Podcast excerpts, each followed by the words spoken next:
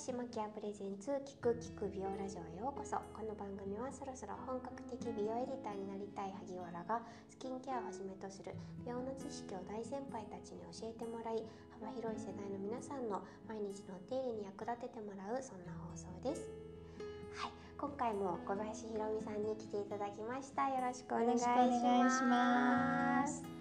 えっとですね、今回最終回になってしまったんですけれども、はい、あのひろみさんって本当に毎日とっても忙しいと思うんですけれどももう全くそういうこう雰囲気がなくってあのいつもご機嫌でいらっしゃるような でこう撮影現場とかでも、こうなんでしょうね。みんなをな和ませる側っていうか こう自然と輪の中心にいるんだけどこう和ませていらっしゃるっていうイメージがかなり強くて。はい。でもうそのマインドを多分こうなんでしょう。対象対象となってる対象っていうかこう反映しているのか、うん、肌もすごい晴れやか。じゃないですか。そこってやっぱ関係するんだろうかってすごいひろみさんを見ていると強く思うんですけど、うんうん、ですか？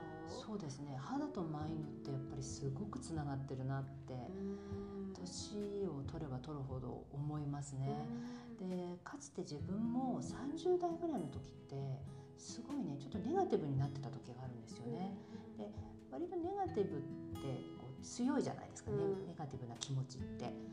でそうするとなんか気がつけばなんか愚痴ばっかり言ってる友達と一緒にいたりとかあとまあ、自分を常にこう誰かと比較してこう悲しんじゃったりでもだってどうせっていう言葉がすごい連発してたりとかっていうふうにこう自分で自分のこうキラキラしたところを見えなくて周りの人がすごくよく見えちゃうっていうふうな感じの時はありました。でそういう時ってやっぱり肌も不調だったんですよね。でなんとなくこう風邪ばっかりひいてたりみたいなこととか自分の中にあるいいところっていうのを自分がチアリーダーになってあげないと誰がなるんだろうと思った時にふっとこう目覚めてあだんだんそういうこうでもだってどうせっていう特にどうせなんとかでしょっていう誰かのせいにしたりすることをやめるっていうことから始めていったらば気がつけば愚痴を言っていた友達ともちょっと縁遠くなってなんか大人になって普通はあんまり友達できないんじゃないかなと思ってたところすごいポジティブな人とまたお友達になってよりこうポジティブな階段を上っていけるような感じになってでそうするとみんなが言うのはやっぱりありがたいよねとか感謝だよねとかっていうすごいこうポジティブな人ってそういうこうラッキーとかついてるとかトントン拍子とかこう出てくる言葉が明るいんですよ。そうするとあそうだった私自分で自分のこう穴に落ちてもがいて自分の持ってる宝物とかいいところを全く否定して自分じゃない絶対なれない他の人のものばっかり欲しがってたけれどそういう友達と話してるとこうハッとさせられることがすごく多くて。そういったところからこう開花したというかものの考え方で必ず物事って全てのものにプラスのものとマイナスなものがあってそのマイナスなネガティブなものばっかり今まで積んでたけどプラスのものを時々積んであげるととってもいいことが起こってくるなっていうふうに思ったんですよね。それでだいぶ自分の中でこう意識が変わってきた。でやっぱり仲のいいお友達にあのアインシュタインの名言みたいなの知ってますか？なんかね誕生日の時にもらった言葉でねへえと思ったんですけどねちょっと読みますね。はい、と人生には2つの道しかない。で1つは奇跡など全く存在しないかのように生きること。でもう一つは全てが奇跡であるかのように生きることなんだっていう言葉。いい言葉。ですよね。そうだから全部がなんかこんな今健康で朝起きて親も元気あの猫も元気みんな元気。で自分が息してる。もうすごい奇跡。ありがとうっていうふうに思う。だからこそ朝起きてパッとベッドからこう着地する時起き上がってさあ初めの一歩っていう時にもう勢いで「ありがとう」って言って起きるんですよ。ありがとうって言って起きるともう最初から機嫌がいいとか夜寝る前とかも、まあ、ちょっと気持ち悪いんですけど 手鏡みたいなものでもう嫌なことがあっても一日の最後のスライドショーは笑顔でいようって言ってニコッと笑った顔を笑顔を自分の顔を形状記憶して「おやすみ」って寝る。と一番最初と一番最後プラスの言葉とかプラスの笑顔で記憶づけておくと自分を応援するのってやっぱ自分ですよね。だからやっぱり自分を愛するっていうことができることで本当生まれてきているだけでありがたい。今こういうところでねちゃんとこうお話ができてることもありがたいっていうところでプラスになってきて奇跡だわ奇跡だわと思っていいことをどんどんどんどんこう呼び込む。もうハッピーが来てたまらない。もうニコニコトライアングルがもうどんどんできちゃうみたいな。そういう感じに自分の中でやっぱりなっていった。だから肌が黒くてツケが回ってきた時と今といるっていう話をしたけれどもそことすごくリンクしてるのはやっぱり私なんかもう無理でしょう。でも高いものでしょう。だってこの人何々さんで綺麗だもんっていうふうに思ってた。ネガティブな時の自分と今ちょっとポジティブになってる自分と自分の肌の状態っていうのが分かるので全く丸の別の人間が入れ替わったみたいな感じですよね。30代の時の自分と。今の自分って。マインドってすごい大きいと思いますよ。そうですね。私もでもでも でもだってどうせすごい多いなと思って、いやキラキラしている萩原さん27歳めちゃめちゃいい時じゃないですか。いやでもそうそうなんかね、ひろみさんと話してると本当そうだなっていう気持ちになりますよね。私今萩原さんのいいとこって20個ぐらいすぐ言えますよ。本当ですか？だから自分でもなんかほら海外とかに行った時にね、ああそっかすごいなと思ったんですけど、あの海外の人って割と自分のことをこう自己肯定感がすごい高いことをまたよよしとしてるじゃないですか。で日本の方って今だいぶそんなことなくなってきていやもううちの具材がとかうちのダメ息子がみたいな感じで割とこうあえて下げるみたいなところを美徳としてたんですけどその感覚をベースにしているともううちの主人はもうリチャード・ギアにそっくりでもうすごいハンサムでスイートでなんとかでって言ってええー、なんて思うとさっきからずっといたこの方なのみたいなこととかあって わすごい自分の家族とか自分のこととかもすごくこうプラスに見てるっていうことが一般的になってるのってとっても素敵なことだし本当に自分の家族とかを褒めるっていいじゃないですか、はい、そういう文化ってなんかもっと入ってきてもいいんじゃないかなと思うんですよね。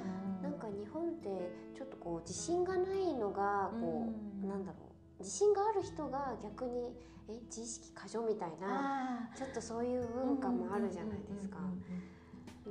なんかどんどん縮こまっていっちゃいますよね、ね、なんかちょっと縮み思考になってそれが自分のことを否定しちゃう方になって刃が自分に向いちゃうのはもったいないと思うのでみんなの前で自慢する必要はないにしても自分をもう少し受け入れてあげる。とかありがたいなっていう気持ちだったりとか感謝だわっていう言葉だったりとかかもう雨降って嫌だなって思うよりは言葉って2つあるからあ今日はいいおしめりだわよねっていうふうに肌にとっては保湿が抜群だわねっていうふうに思ったりとか疲れた疲れたって言っちゃうとやっぱり本当に自分が疲れちゃうっていうのは自分の肌細胞が効いちゃってるんじゃないかなと思うんですよね。だから今日もよく頑張ったとかいや充実してたわっていうふうな言葉に変えるとか。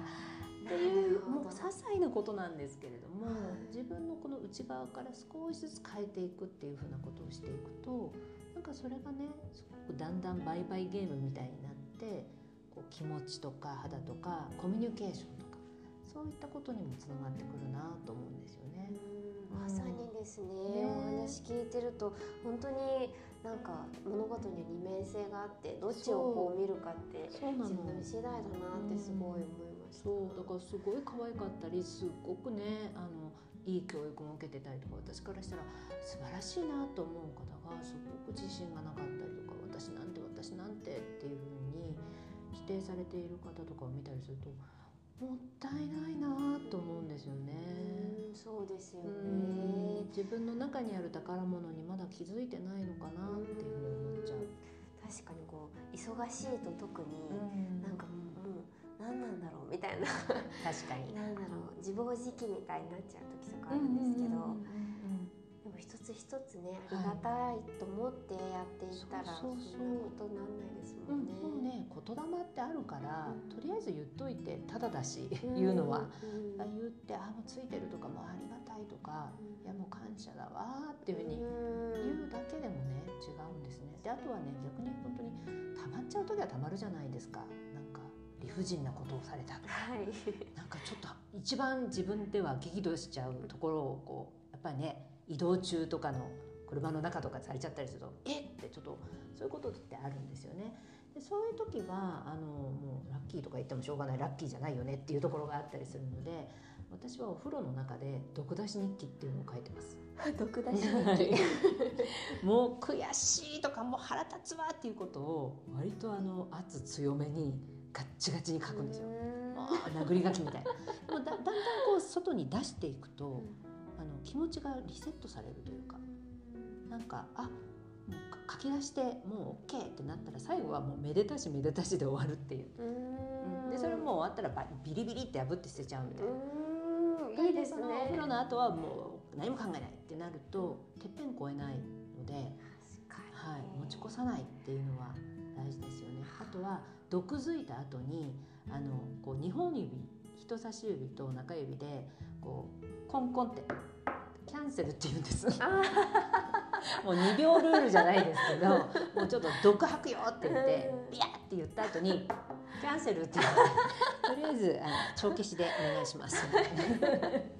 そうです。なんか言った後って自分もこう自己嫌悪になっちゃったりとか。二度傷ついちゃうんですよね。はいはい、キャンセルすればいいんですね。そうなんですそうなんです。なんかもうちょっと言わせていただくわよっていう感じでうんコンコンキャンセルみたいな感じにしてもいいと思うし心の中のたまったものを檻をガッと出してビリビリって破るでもいいですし、うん心の巡りも大切ですね。とてもとても大事です、うん。うん、まさにそういう内側のところから自信がなくなって肌にも影響してなんか調子が悪くなってってなって本当に人生でとっても美しい時にすごくこう内向きになっているいる方が一人でも減るように、ううんん。なんかそういうちょっとこう気分転換とか、うん、ガス抜きとかなんかプラスになる言葉を言うとしています。めっちゃ響きます。本当ですか？はいまあでも辛い時はありますよね。うん、そういう時はなんか好きなあのソフトクリームとか食べて、そうですね。気分転換、食べうんてうん、ご褒美とかね、入れたりするといいんじゃないかな。はい、ありがとうございます。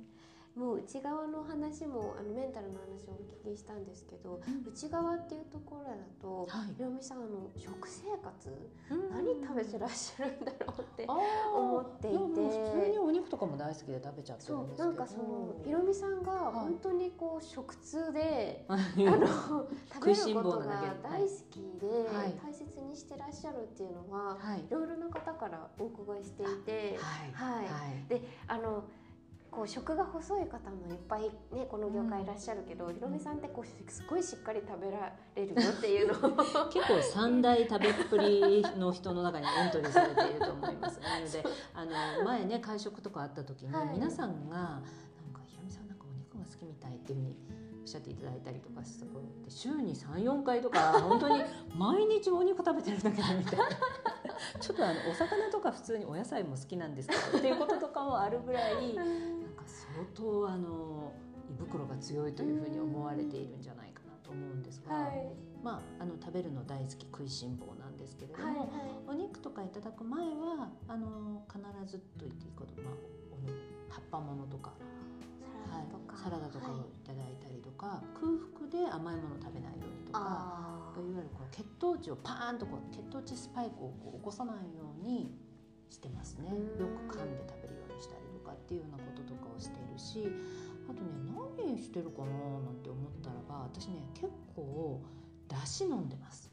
ーだしはい、あのこう良質なアミノ酸を取ってるなと思って鰹節とかマグロ節とかそういうのをあの買ったりいただいたりするのを大きなお鍋でだしたくさん作っておいてそれこそ2リットル入りのこう入れ物とかに入れておいて朝あの普通に飲んでますおちょことかで飲んだりとかあとそこにお味噌を入れたりとかおネギとか、九条ネギとかこう入れてあのお味噌汁みたいにして飲んだりすることもありますしあと,、えーと、ちょっとこう暑い日夏とかだと冷蔵にしとくとあのそこにお酢とか入れたりするとすごい美味しくなるんですよ。スーッと。朝飲むと。スルスルっと飲めるので。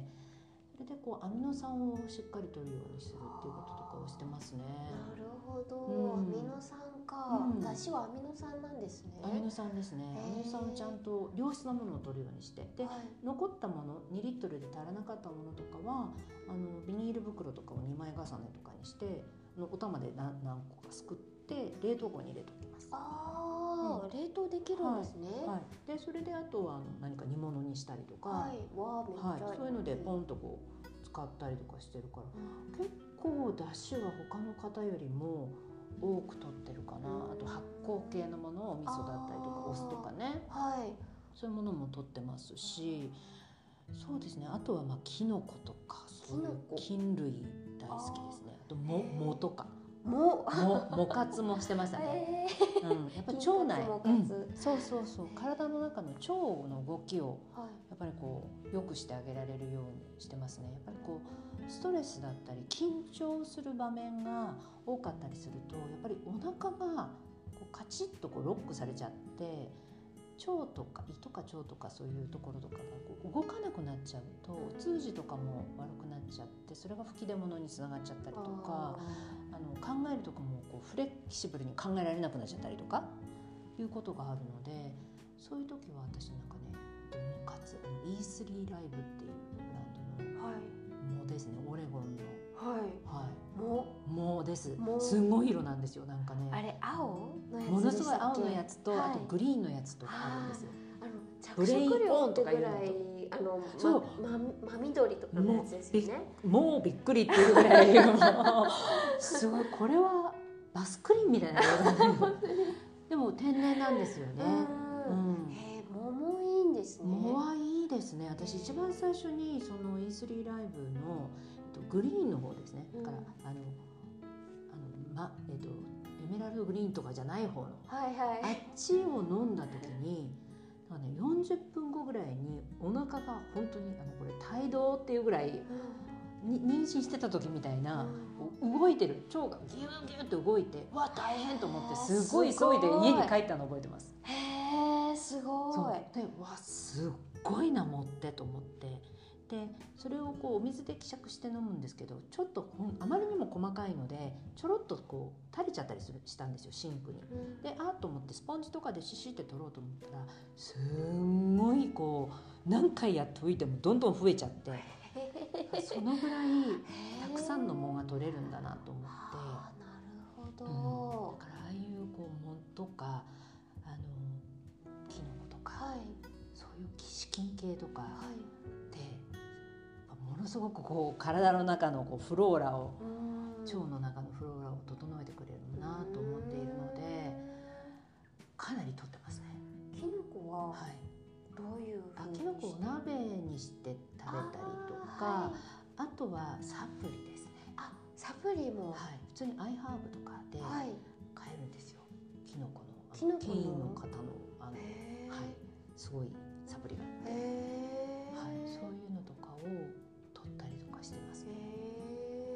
はい、じゃあもう腸腸の活動を。腸活はかなり納豆も大好きですし、やっぱ発酵食品。そうです、ね、綺麗な人ってもう誰もが発酵食品しっかり取られてますよね。そうですね。発酵食品酵素も取ってますし、微生物酵素みたいなやつとかね、はい、なんか三十っていうのがあるんですけど、はい、それもめちゃめちゃちっちゃいじんたんみたいなやつ、はい、あれも移動中とかにちょろっと食べたりとかして。はい、あれあの中島さんが。ああそうそうそう中島さんもなんかちょっと PR みたいなそうそう PR そうそう。私もあれは切らしたことないです、あそうなん、ね、なんならうちの猫も猫も二十三歳になりました、あすごいはい。そのね年を重ねているご長寿猫だけが食べるんです。だから動物ってやっぱり自分に必要なものって取るじゃないですか、はい、私家族と、ね、その23歳の猫はその30っていうコースを取ってますね。コースもうん。大切です。だからもうあれもこれもというかこう自然とこうスタメンができちゃったって感じでうん。自分のあの腸と仲良しになれるものみたいな。うん。で時々あのスキンケアと一緒ですけれども違うものをピョッと入れて環境を変えてからまた元に戻すみたいな感じをするとまたまたいい感じに流れていくのでぱお通じとかっていうのはすごく一つあれですよねうんあ動いてるかな腸がっていうところ。うん、なるほど、うん大切ですよね。大切大切ありがとうございます。はいそれではですね、最後にはい恒例のハイアンドローコスメのコーナーです。はいはい、ひろみさんの新美顔にかなった、うんえっとスキンケア、インナーケアのコスメをご紹介いただきたいなと思っております。わかり。えっとハイコスメはうん。3300円以上、うん。でローコスメは3300円以内。うん。で、えっと教えていただきたいと思っております。ローからがいいですか？ハイからがいいですか？どっちがいいだろローの方がいいかな。う。ローの方がいいかな？いきなりハイ行っちゃうとちょっとね。そうびびっくり仰天。わりかしハイなので。はい、じゃあローから。ローからじゃあはいいきますか。はい。ローはですね、はい。私もちょっとこのあの数週間使ってはいすっかり取り込んで初めて見ました。はい、あのオリーブヤングさんってあのはい、韓国のはい松セレクトそう言われてる。そうですよねオリーブヤングさんからのオリジナルの商品ではい。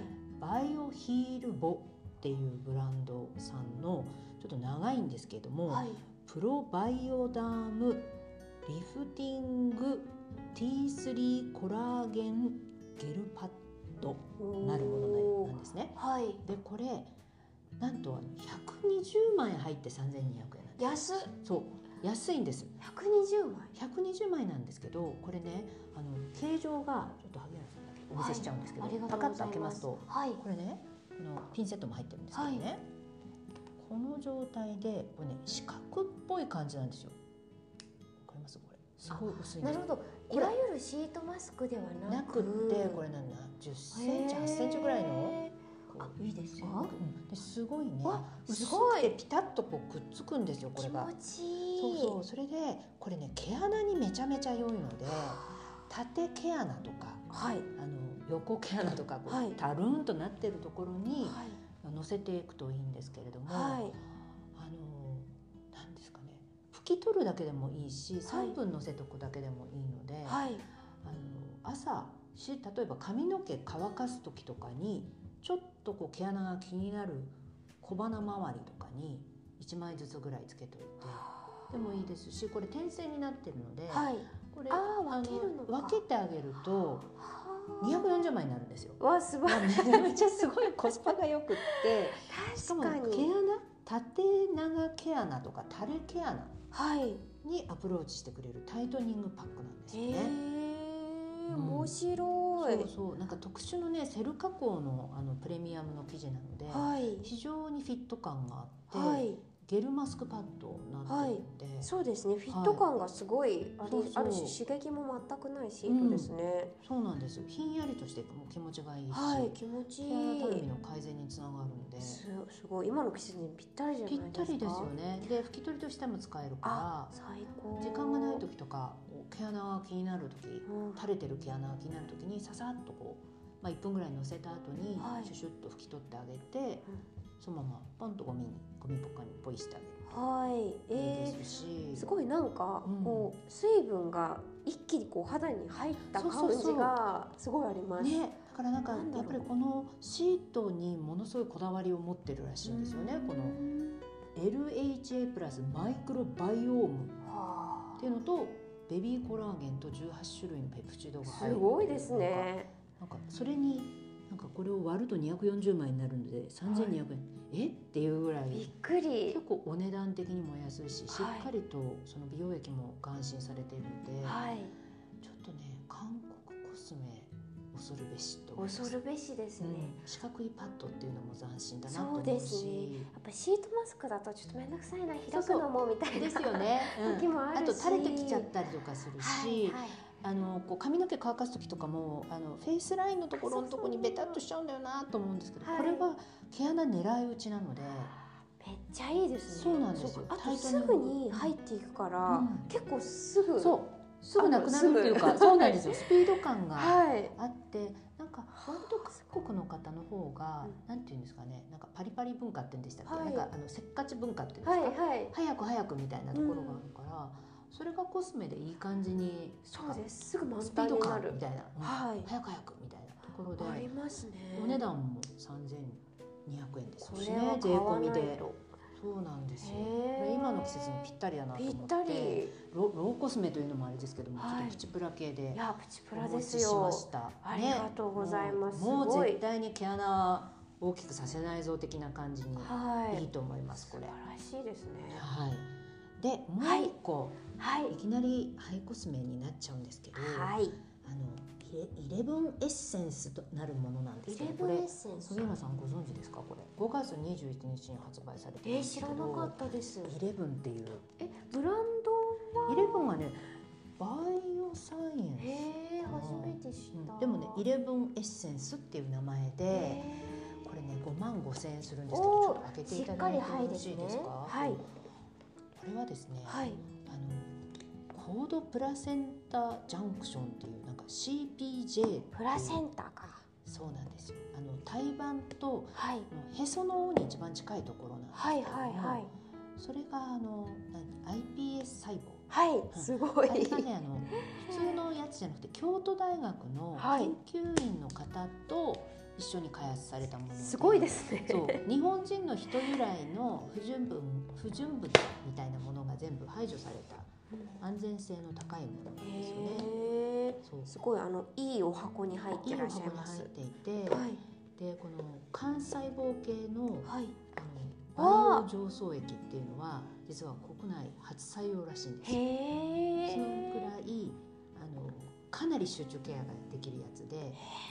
そうあの肌の活性化がすごくってはい。私ちょっと使ってみてびっくりしちゃったんですけれども、はい。これがねフリーズドライこのなんかあのなんなんて言ったらいいんこのスポンジみたいになってる。入ってますね。これがねあの人幹細胞のはい。あの上積みですよね。浄成液のフリーズドライなんですね。はい。でこのフリーズドライを溶解させる美容液っていうのがこうがついてるんですあこれをこれを掛け合わせるんだ。でそう掛け合わせるとこのフリーズドライのものがこう溶けていってでこのスポイトから12滴垂らしてはい。冷蔵庫に入れて10日間で使い切る。もうじゃあ10日間の集中ケアで。ケアなんですけれども私自分で何がびっくりしたかって言ったらこれ使ってた時にまぶたの上がちょっとくぼんでたんですね。寝不足で、はい。今その23歳の猫ちゃんがはい。朝の4時半に起こしに来るっていう生活をずっとやってるのでまぶたがやっぱりどうしても睡眠不足でこう痩せちゃってたんですけれど、はい。なんかエステ行きましたっていうふうにあのうちのスタッフとかメイクさんに言われるくらい肌の調子がいいですねってえ逆にあの睡眠時間すごい今ないんですけどっていうとえなんか新しいことやりましたみたいな、うん、私これやってる。イレブンみたいな5万5千円ではあるんですけれどあの切ったり貼ったりしなくてもいいぐらいその今一番最先端の日本初採用の、まあ、いわゆる人幹細胞のそうですねへその緒に一番胎盤から近いところ。すごい。京都大学のその研究に使ってるやつを下ろせたっていうところがあ。今はって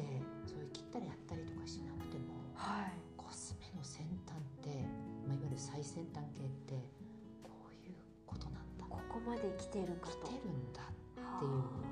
お値段はするけど、うん、そのフリーズドライと溶解液を混ぜて使うとこんだけ張りが出るんだっていうのをまざまざとしもうこうなんか知らされたというかちょっと膝を叩いちゃった系ですね。めっちゃ使いたいこれ。もう若いからねですね。あのあれだと思います。でもねやっぱちょっとねもう年には勝てないっていうそのポジティブシンキングな私でもうーんってうなだれるような時に使うとこれはすごいと思う感じです。ねお値段は張るけどねっていう。でもあれですね、はい。三本入ってはい一つと10日間だった。らだいたい30日。まあ約1ヶ月ですね。そうですね。うん。でもまあ毎,、ね、毎日しなくてもねそうそうそう。このレベルだと、うん、であの確かにこれってなんか銀座かなんかのサロンであの導入するみたいなやつがあるんですよね、はい。それも同じものを使ってやっていてでそっちだとまあその導入するやつは機械は使うにしても、まあ、お高いよと。でそれをホームケアでできるんだとしたらこの5万5千円はそんなにお高くないんですね。そうですね。頭皮にある場合とか眉毛とかにある場合とかもあるんですね、へえあそっか人幹細胞だから、そうそうそう。だからすごいですね結構ね今。は、あのお悩みの方とか、うん。男性の方とかでも、うん。頭皮にされたりとか、うん。その弱ってるところにしっかりアプローチしてくれるから。もうもうなんだろうオイルっていうのが本当になんかなそうなりそうですよね。ねそろそろ。ね。ね。もう人生100年時代ね今まで60代の方ってなんかもう40代ぐらいの感覚な感じに今なってるじゃないですか、すね。一昔前自分の親とかだとああ60かそっかそっかってなるけど今ってもう本当にね40代かだって50代ひろみさんがぐそもそもらも、いういえいえ。いえあのう嘘であってくれって感じで。ねすよそうやってくれてもうあの刻んじゃって生きちゃってるんですねそれだけ。だけれどもやっぱりいいコスメに出会うとあれ？みたいな。うん。ん。それがお家でできちゃうからね。すごいですねこれ、ね。へだからお高いそれれなりにおお値段を出して求めるといいところまで行くし、でもちろんお家でね出汁とか取りながらね、飲みながらこうローコスメじゃないですけれども、はい。こういうね韓国のこう急いで急いでっていうところのパックをするのも良いし、はい。今いい時代になりましたよね。自分でチョイスできるっていう時代に当ですね。医療に頼らなくてそもう、そう。切ったり貼ったりしなくても、うん。いい時代になってね。そうそうそう。そしてまた翌朝の小鼻と目の下を同時に触るという、チェックをね。チェックをするとイエスって言える感じになる。へえすごいそしこれてありがとうありがとうと言っていくといいことのサイクルに入っていくあーまさにひろみさんの今のなんかもうハッピーサイクルにねこう入っていっちゃうっていうふうになるといいですよいね。その領域に行きたいです。ぜひぜひ、はい。あのもうお若いから全然敵なしだと思いますけれどもいいものをチョイスしてはい。プラスプラスでやっていくときっといいことがたくさん起こりますよ。はい、うんそうだといいな、ねはいありがとうございます本当にありがとうございます。ではとっても名残惜しいんですけれども、えー、と今回で小が小林ひろみさんとはお別れとなります。ありがとうござはいいました。ありがとうございま楽したたくさんの学びを、そしてもうなんかメンタルのところまでありがとうございました。ぜひぜひ楽しんでください。はい、はい、皆さん今回も聞いていただきありがとうございました。来月もどうぞよろしくお願いいたします。Thank you.